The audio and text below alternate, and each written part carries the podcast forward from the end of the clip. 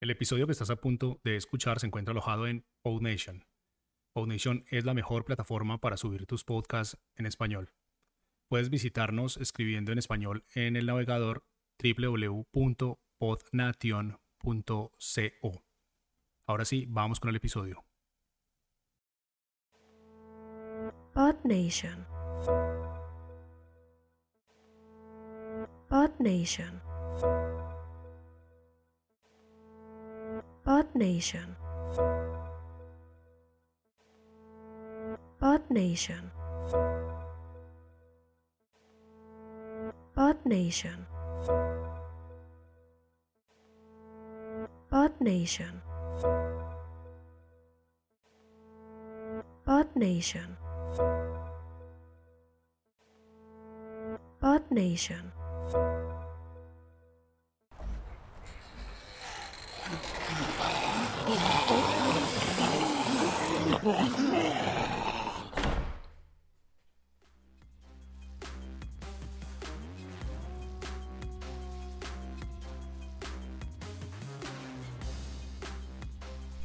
Estás escuchando a los zombies, el podcast en el que vamos por tu cerebro.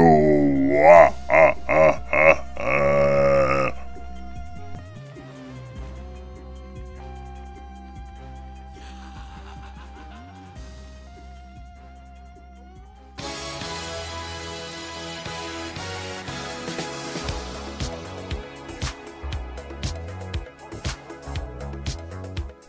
Hola y bienvenidos a todos a su segundo episodio de A los Zombie.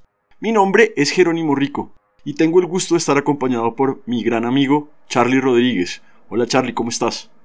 Jero Zombie, qué nota estar de nuevo aquí, hermano. Y aquí saludando a nuestros zombies oyentes.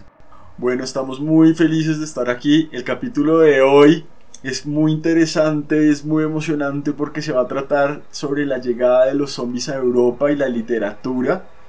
Y, todo lo que pasó en ese viaje en el que llegó del Caribe ese zombie negro haitiano y termina en las costas de Inglaterra y en las costas de Europa, donde se va a encontrar con los monstruos que existen en el imaginario europeo y sobre todo con el vampiro del que vamos a hablar mucho en este episodio. Es increíble cómo un zombie llegó a través de un texto literario. Esa es la magia de la que vamos a hablar hoy. Sí, recordemos un poquito ese texto de William Seabrook, hablábamos en el capítulo pasado, eh, el de la isla mágica, la isla mágica que terminó siendo el primer acercamiento que tuvieron los europeos a los zombies. Y vamos a encontrarnos con este choque de mundo monstrístico literario. Porque lo que realmente vamos a ver aquí es con qué se encontraron los zombies cuando llegaron a Europa. Sí, los europeos tenían todo un imaginario muy extenso. Eh, spoiler alert, el siguiente capítulo vamos a hablar justamente de eso y de los monstruos y el origen en la mitología. Pero en este lo que nos interesa es que en ese momento pues estaba plagada de vampiros, estaba plagada Europa de hombres lobo. Momias, esqueletos. Ya se hablaba de, de, los fantasmas y de hecho pues por la época una novela muy famosa, El fantasma de Canterville, de eh, Oscar Wilde y también eh, el, a partir del romanticismo, ¿no? la idea de, del vampiro, digamos, cómo se recupera. Algo que me comentaba que era el caso de Polidori, Sí, el doctor Polidori, que casualmente es el primero que habla realmente en la literatura y plantea el paradigma del vampiro, pero no el vampiro como lo conocemos, pero sí es el ser que de alguna manera a través de la sangre empieza a generar ese culto que evoluciona posteriormente con con Drácula, con, Dra Bram Stoker. con Bram Stoker, que ese ya es el libro que se populariza, un libro epistolar, junta cartas como a la época, es una muy buena recreación del momento, que es el icono del vampiro que nosotros conocemos, el que vive alejado en el castillo, el que tiene colmillos, el inmortal, el que, que no soporta la luz del sol. Exacto, que eso es parte de la conversación que teníamos de, de que no soporta la luz del sol, que tiene mucho que ver también con este, esta idea religiosa de Caín, ¿no? Sí. Que uno del el castigo de Caín, de los muchos castigos que tuvo, además de esa señal en la frente, es que no podía ver al sol. Él siempre tenía que ir en contra de la dirección del sol buscando la noche. Que ahí parte también un poco el mito del vampiro que no puede ver la luz del día. Sí, y ese vampiro, digamos que fue muy interesante. Estamos hablando de principios del siglo XIX, pero era como esa representación europea del no muerto, de aquel ser inmortal que mediante un pacto o algo, ¿no? Un culto satánico, pues se volvía inmortal, pero un ser sediento de sangre, más una bestia que un, hombre, y también rodeado de una cuestión muy mágica, ¿no? Porque hablamos de la transformación. En el Drácula de Bram Stoker es algo muy interesante que el man se transforma en lobo, por ejemplo, ¿no? De hecho puede caminar por las paredes como si fuera una araña. Se transforma en vaho, se transforma en, En niebla. En niebla. Pero viene eh, del área eslava, ¿no? De las montañas y por eso se habla de Transilvania, que era una parte de Rumania, ¿no? Moldavia creo que era Ujú. en, esa, en ese entonces un reino. Eh, y bueno, este ser inmortal que era Vlad Tep, Vlad Tepes. La, la obra de Polidori en realidad agarra precisamente el mismo origen del que toma Bram Stoker eh, conceptualmente su argumento, porque Polidori habla precisamente de Vlad Tepes, que vivía al norte de los Cárpatos y que una de sus distinciones como guerrero y como regente de esa zona era lo sádico que era el tipo, porque le encantaba empalar personas. Con esa técnica de guerra muy brutal, logró poner a raya a los otomanos, a los turcos cuando llegaron a invadir, porque una de las primeras cosas que hizo en sus primeras batallas fue empalar a los turcos que Sí. encontraba. Pero es muy loco porque era una práctica de los turcos. Y el man cogió su práctica y la volvió en su contra, digamos. Y es uno de los primeros impulsores de la propaganda, diría yo. De una forma muy macabra, obviamente, y muy cruel. Pero básicamente esa figura de sanguinario monstruo despiadado que a todos les iba a meter un palo, pues por... Una de las obras pictóricas famosas en, en- en esa región es precisamente la cena de Vlad en el bosque de los empalados, porque organiza un bosque, o sea, realmente sí hay datación científica que habla de un bosque, cientos de miles de cadáveres puestos alineados como árboles empalados a la entrada de la ribera de su zona, y el tipo cenando ahí, en medio de todos sus combatientes en una cena con sus generales, demostrándole a los turcos que no le tenía miedo a nada. Pero es interesante también cómo eso entra en contra del cristianismo y entonces el man se vuelve como una figura más del diablo o de algo del mal, ¿no? Súper maligno y termina pasando a la historia un poco con esa representación romántica, aunque en su país sigue siendo un héroe nacional, ¿no? Y eso es una cosa importante. de- Claro, de y siendo un recordar. país altamente cristiano, cristiano católico muy importante con una fe en Cristo y en la religión católica muy arraigada. Que es, Ortodoxos. ajá, que es de lo que parte también Bram Stoker porque finalmente lo que plantea es que Vlad en este caso para poder salvar al imperio, para poder salvar al reino,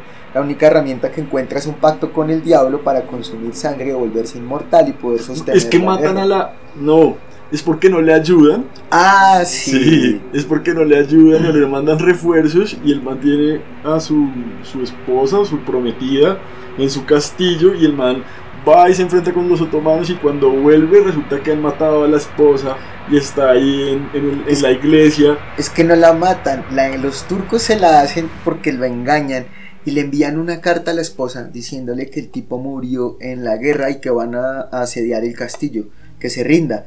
Ella no soporta más que Ah, la llegada al castillo, se suicida y Se se, suicida. bota de la torre más alta y cuando llega él la encuentra muerta y se enoja Y se mucho. enoja mucho y reniega entonces de, de Dios Claro, y ahí es que se vuelve un ser inmortal y tal. Escuchemos entonces un poco de esta banda sonora de la película de Francis Ford Coppola, Drácula.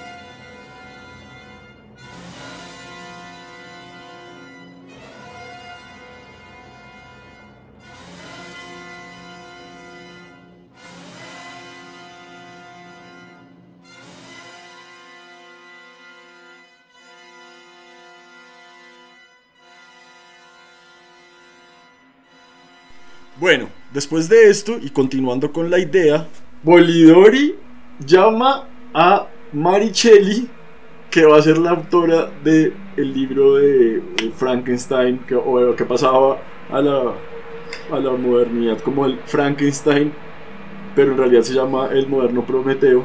Esa es de las historias bonitas de, de- este episodio, porque en realidad todo arranca con Lord Byron en Suiza. Él tenía su casa de- de- de verano en Suiza. Y casualmente para ese momento, en 1819, Lord Byron invita a Polidori, invita a Percy y a Mary Shelley, la pareja de esposos, a vacacionar en su casa, que pasen unas vacaciones de verano. Y desafortunadamente en ese momento en la época un volcán en Indonesia hace erupción y la masa de, de- de ceniza es tan grande que por algunas semanas bloquea la luz del sol. Y en ese momento empieza a volverse frío, entonces es un verano muy frío y tiene Pero que estar estaban en. Suiza.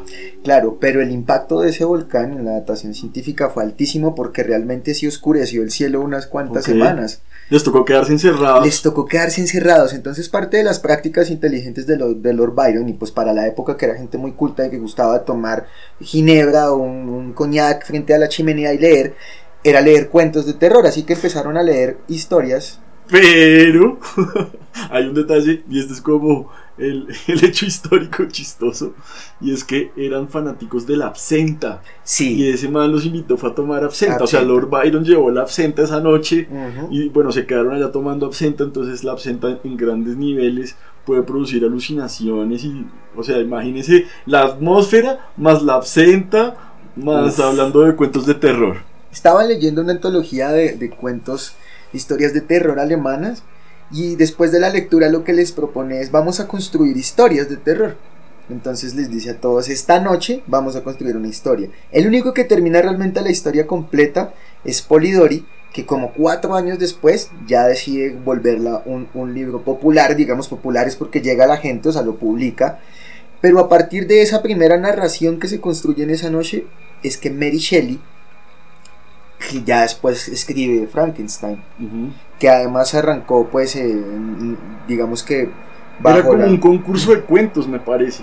Es decir, ellos concursaron como que te- tenían la noche para crear una historia y cada uno la contaba al otro día y todos terminaron premiando a Mary Shelley porque era la historia que más les había parecido. Aunque en realidad el premio se lo ganó Polidori porque la historia sí la terminó. O sea, la- la- Ok. la- la- el parámetro del, del- del concurso, del mini concurso que habían hecho entre ellos ahí era que había que terminar el cuento. Entonces Polidori se lo ganó. Pero a partir de ahí, Mary Shelley quedó como muy intrigada, le gustó mucho su narrativa y empezó a construir esa historia y después de ahí pues se volvió el monstruo más popular de la época. Y ahora que hablamos de los monstruos y de los espectros, el primer espectro, el primer como fantasma monstruoso de alguna manera fue el fantasma de la ópera, casualmente. Porque se- fue, fue el primero que se popularizó desde esa imagen del monstruo, aunque no tenía esa figura que conocemos Era más como un asesino. Como... Sí, pero para la gente de la época en lo literario sí se convirtió como en ese monstruo, porque se veía de todas maneras el asesinato y la brutalidad como desde el fantasma, como una, un acto monstruoso. Y también es la época de Jack el Destripador, ¿no? Es decir, en las Exactamente. calles de, de- de Londres y de Europa y de París pues también pasan asesinatos todos los días, eh, la gente le tiene miedo a la oscuridad porque acechan los ladrones, ¿sí? Entonces obviamente eso también construye pues toda una atmósfera eh, de- decimonónica, victoriana, que es la que termina eh, asimilando a la figura del, del zombie.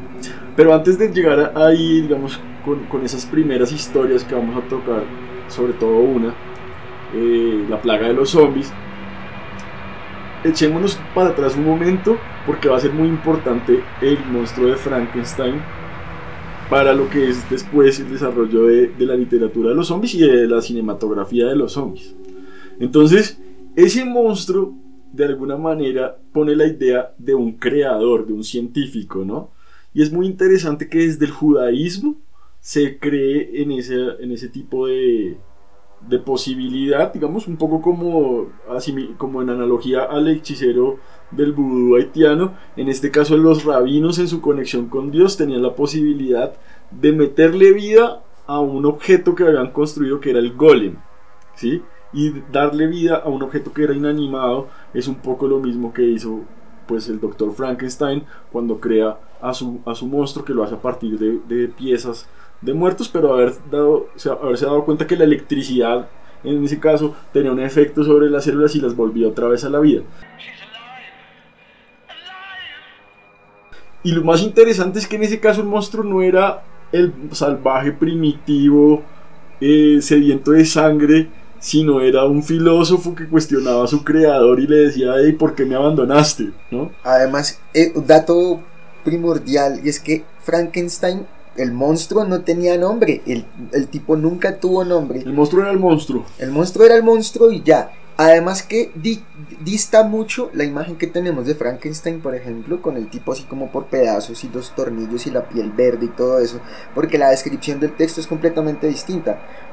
Y sí, estaba hecho por pedazos, pero la piel era amarilla y era como transparente. Porque eh, digamos que dentro de lo que se describe un poco es que en el proceso de electrocución se deteriora la piel y no sé qué.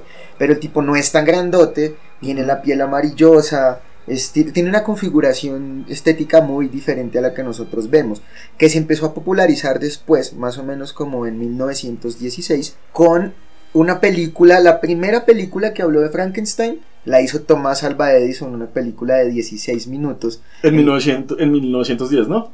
1910.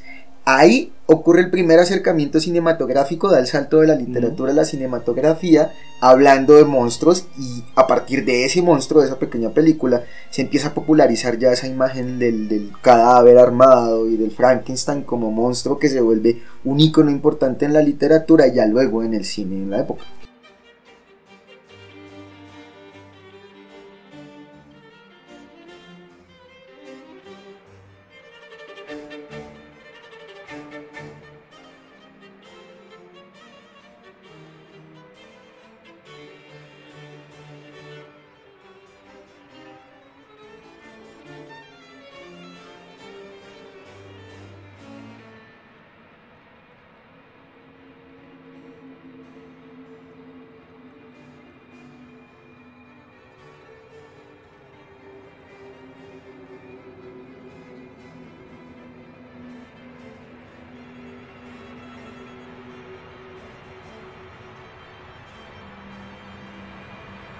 Hablemos ahora sí de qué pasó con la plaga de los zombies, eh, que es como esa primera novela en donde los zombies ya no están en Haití, sino están en, en Inglaterra y, está, y, y son parte como de, de un culto eh, inglés. Pero sí, obviamente el personaje, digamos el antagonista o el hechicero, que en este caso es como un lord inglés, venido terrateniente. terrateniente que tenía mucha plata, pero que su papá era el que tenía la plata y, se murió y le heredó la mina, pero la mina estaba totalmente destruida. Contemos un poquito esa historia, Charlie.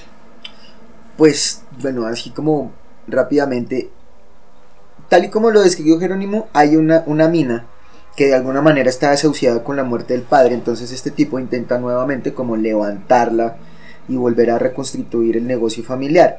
Pero ¿qué sucede?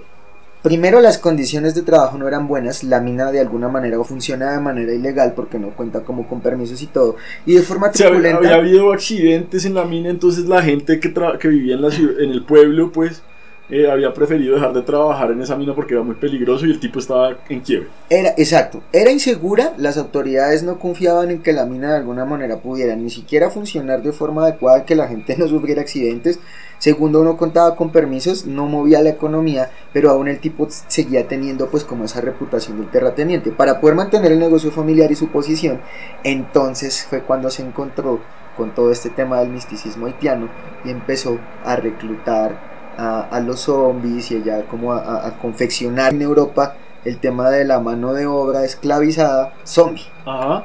Y fíjese que hay un paralelo con el Drácula de Bram Stoker justamente, porque en este caso también es un doctor, un médico, como va a ser Van Helsing en el caso de Drácula, que va a ese pueblo porque un amigo le mandó una carta eh, que necesita ayuda. Era el, el cirujano del pueblo que se está muriendo mucha gente y no sabe qué pasó. Y el tipo llega y es un Sherlock Holmes, es un detective prácticamente y empieza a hacer la investigación. Eh, él- ah, él va con su hija, que también es una, es una joven y era la amiga de, de la esposa. Del doctor. y llega la esposa, está toda demacrada, toda ya... Deteriorada, Deteriorada. enferma, triste, deprimida, aburrida, de todo le pasaba a esa pobre mujer. Y el médico no, no, no se da por enterado. es muy chistoso. Además, el tipo no sabe que tiene la plaga en la casa. No, no tiene ni idea. Y resulta que por azares del destino, pues la hija termina descubriendo el culto de los zombies. Pero esa novela entonces va a ser mucho eco porque tiene ya una estructura más parecida a lo que estaban acostumbrados los europeos. No era tanto como la isla exótica por allá en el Caribe que nadie se imagina, sino era en un contexto más cercano y empieza a sembrar realmente las semillas de lo que van a ser los muertos, los muertos vivientes de ahí en adelante, ¿no? Y llegamos al cine, ¿sí? Finales del siglo XIX se inventa la- el aparato y como usted dice, empiezan estas primeras películas en cine mudo, en 8 milímetros, una de ellas entonces la primera versión de, eh, Frankenstein, Frankenstein. pero también tenemos a Nosferatu de Murnau, Sí. que es la primera película de vampiros realmente y que es muy similar a la del Polidori y Abraham Stoker, ¿no? O sea, como que tiene una, una semejanza entre los dos. entre los dos. Una cosa importante y es que la estética que nosotros vemos hoy en el cine frente a los zombies, bueno, en la actualidad ya no tanto porque pues se ha diversificado el cine en cuanto a la tecnología y la forma en que cuenta las historias. Pero hasta hace no muchos años y de todas maneras dentro de esa misma estética se, se mantiene vigente ese efecto terrorífico y es la construcción de la historia a partir de un entorno de castillos, de bosques tenebrosos, De casas cementerios, embrujadas. casas embrujadas, ciudades destruidas, exacto. Todos esos espacios, por ejemplo, hay algunas películas que recrean zombies en la guerra, después de la guerra, lugares destruidos, el entorno destrozado, la gente en dificultades. De alguna manera se empieza a recrear un poco el tema como del apocalipsis, que ya pues es una, un- un- una historia como posterior, digamos, dentro de la fórmula que plantea George Romero. Ah, bueno, pero eso ya es. Eso es mucho más adelante, después. claro. Pero sí, sí, sí se hace esa analogía como que de alguna manera el mundo está en decadencia cuando ocurre ese, esos, eh, los zombies. Aunque en ese, en ese momento representaban un poco más como ese monstruo que acecha en los cementerios o en las sombras. Bueno, también hay que, hay que recordar que la primera película de zombies es White Zombie y es la historia básicamente de los zombies haitianos. ¿no? También es muy... Está asimilando muchísimo la idea de William Seabrook, del hechicero, que, que es Bela Lugosi, que había sido Drácula además, Sí. ¿sí? Y que eh, termina siendo pues como esa figura del hechicero, además eso hace un papelazo, Bela Lugosi en esa película, muy, com- parece como un hech- hechicero árabe, tiene como unos bigoticos Sí, un sí, sí. turbante, ¿no? Parece como el... Muy egipcio, porque el- Algo así. por ejemplo, si uno ve la estética de la película, en esa escena en la que nos morimos de la risa, porque están como en, la- en la- en las escenas finales, ¿recuerda? Cuando están en el altar. Ah, pero esa es la otra, esa es la de El Rey de los Ah, Zombies. ese es el rey de los zombies, cómo no. Pero, pero finalmente si Muy uno parecido. compara las dos es muy parecido, porque es una estética similar, entonces es el, el hechicero con capa y con los bigoticos y bien peinado, con el turbante y como con anillos, y se, se siente un poco egipcio. Ahí también, por ejemplo, eh, eh, hilando, siento un poco como la influencia de la estética de las películas de momias, claro. que también tenían ese componente así de ese hechicero con ese talante y era muy egipcio realmente el, el ritual que se plantea en esas películas tiene mucho que ver con eso y obviamente con la magia haitiana y todo el tema del culto vudú. El caso es que en ese momento del cine había estos grandes estrellas que eran Bela Lugosi y Boris Karloff del cine de terror de, de esos años 20 y Bela Lugosi obviamente termina dándole una popularidad enorme al género de zombies que no había tenido antes. Y eso hace que realmente los zombies empiecen a entrar muy profundamente y sobre todo desde la cinematografía. Va a haber un tiempo muy largo en que en la literatura no se haga tanta producción asociada al tema y más bien en el cine. Sí va a ser como muy frecuente. Entonces sale esta como caminaba con un zombie mi novia es un zombie eh, la plaga de los zombies después hay una productora inglesa que se llama La Hammer y ellas va- es- van a hacer una cantidad de películas hasta que vamos a llegar a los zombies de Romero, pero ahí ya vamos a llegar mucho más adelante.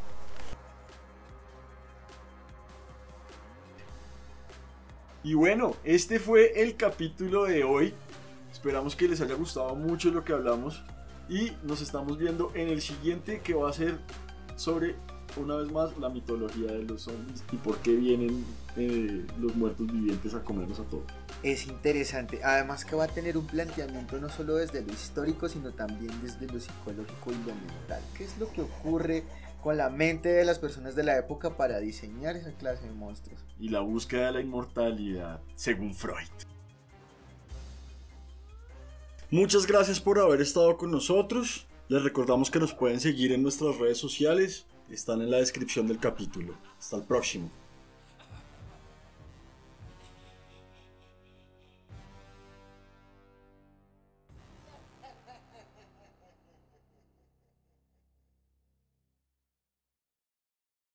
Nuestro segundo episodio. Es increíble, ya estamos en el segundo. Vamos a hacerle. Estamos bien de sonido. Estamos bien de sonido. Bueno, lo importante es. ¿Cómo se sube? Vea. Hola, bienvenido. Perdón. Hola, bienvenidos a. Sego, pero somos inmortales.